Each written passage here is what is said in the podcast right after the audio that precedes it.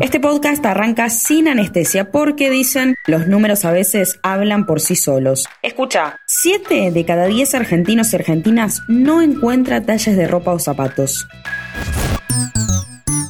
En tapa. El Centro Internacional para la Promoción de los Derechos Humanos de la UNESCO publicó los datos de un estudio que demostró que quienes viven en suelo argentino sufren la falta de acceso a talles reales desde hace tiempo. Así lo explica Fernanda Gil Lozano, directora ejecutiva del centro que realizó el estudio pasarían dos cosas, por lo que nosotros detectamos que nos comentaba la gente. Por un lado, que una talla, voy a decir cualquier número aleatorio. Una talla, por ejemplo, 38. Si uno va a una casa, puede tener una medida distinta, es decir, no todos los talles 38 tienen la misma medida. Por un lado sería muy importante poder estandarizar realmente los talles que nosotros compramos. Por otro lado, la gente dice, bueno, que talles grandes no hay. Los negocios lo que dicen es que se acaban pronto, que se acabó la temporada porque está por comenzar la temporada. Lo que nosotros vemos es que no hay una oferta diversa en los talles a medida que se necesitan más grandes. Lo mismo sucede con los zapatos. Las mujeres lo que nos dicen es que hay hasta el número 40. Si vos calzás más de 40, te tenés que realmente hacer zapatos a medida porque no vas a encontrar.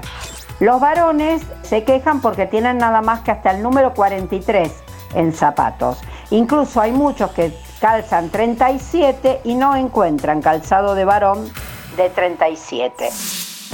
En la Argentina hay una ley de talles que se reglamentó en 2021. Con esta ley, el Estado está llevando adelante un estudio antropométrico que permite evaluar las dimensiones corporales y con cuyos resultados se creará una base de datos y una nueva tabla de talles que refleje las medidas reales de la población argentina. Sin embargo, su implementación tuvo algunos tropiezos y muchos piden mayor celeridad. Sabemos que hay una ley de talles que está muy buena, sabemos que se reglamentó hace poco, ahora nos faltaría de que se cumpla la ley. Yo creo que son pasos que se van dando. Eh, la ley está buena, pero hay que hacerla cumplir. Eh, lo cierto es que la gente, nosotros pensamos en la ropa eh, no desde una cuestión frívola, sino de que es un derecho humano básico. Nosotros estamos siempre vestidos, no, no nos manejamos desnudos. Entonces, sería muy importante de que la gente pudiese encontrar la diversidad y la variedad de talles que necesita para estar bien.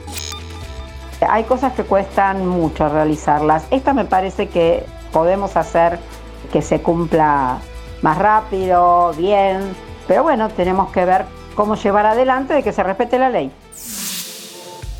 Enibadi Argentina es una organización que trabaja por la visibilización de la diversidad corporal en nuestro país desde el 2011. Realiza sus propias encuestas y los resultados no solo coinciden con lo que plantea la UNESCO, sino que encienden todavía más alarmas. Así lo refleja su coordinadora, Mercedes Struch.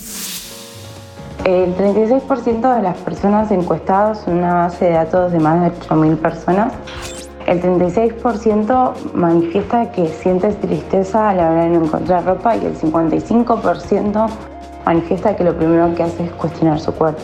El 62% de las personas, el talle ideal no es el que tiene. Y uno de los datos más preocupantes es que casi el 20%, es decir, dos personas de cada 10, manifestaron que al no encontrar su talle han realizado algún tipo de conducta de riesgo, ya sea dejar de comer por unos días, hacer ejercicio físico desmedido, eh, tener atracones o incluso provocarse el vómito.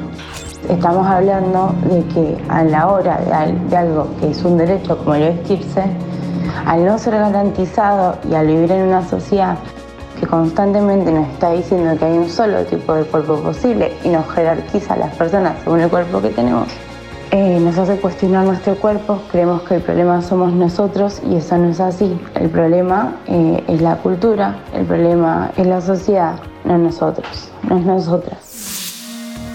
Aunque hay una ley de talles reglamentada, la Argentina todavía tiene mucho por hacer a la hora de reflejar cuerpos reales y sobre todo de asegurar que todos y todas puedan tener el derecho de acceder a la ropa. Mi nombre es Agustina Girón y te espero en el próximo episodio de En Tapa. Mantenete informado siguiendo nuestras redes sociales. Interés General Podcast en Instagram, Spotify, Twitter y YouTube.